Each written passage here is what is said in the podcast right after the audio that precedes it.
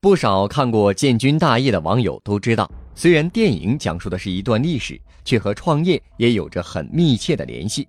我们老把马云、马化腾，甚至是乔布斯、比尔盖茨这类人当做精神领袖或者创业偶像，但在九十年前的这段建军历史，才是一次最牛的创业。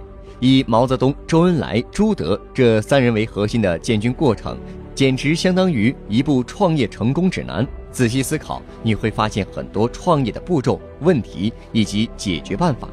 首先，创业要有坚定的信仰。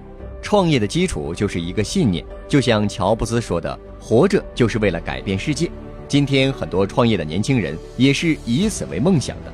但是九十年前的建军大业才是一次真正的改变了世界、改变了历史的创业。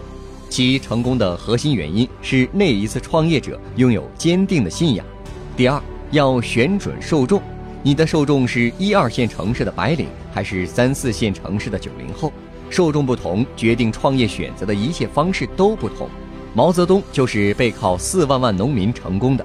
在革命危难存亡之际，毛泽东带领队伍去到井冈山，选择去做山大王，既是保存革命的种子，又能更好的在农村中壮大队伍。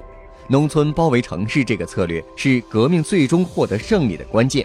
第三，团队最重要的，要像打王者荣耀一样，选择和你一起创业的队友。应该说，没有毛泽东、周恩来、朱德这三位核心团队成员，建军的创业历史无疑会被改写。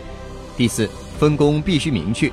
成功的创业团队根据个人不同的特点，明确分工也是很关键的一步。先说毛泽东与周恩来。毛泽东领导秋收起义，是因为他对农民运动的了解和长沙周边地区的熟悉；而周恩来领导南昌起义，则是因为他团结到叶挺、贺龙这些手握重兵的将领，从城市开始起义，兵分两处，同时举义就是一种分工。最后要不惧失败，很多人在一次一次失败中就消失了。在建军大业中，毛泽东有这样一段台词。中国共产党是从一次又一次失败中走出来的，这提醒了我们：创业从来就不是一蹴而就的事情，必然会经历很多的失败。假如没有坚定的信仰、同心同德的伙伴，在面对失败时，很可能就导致创业团队的分崩离析，整个创业完全失败。获取更多创业干货，请关注微信公众号“野马创社”。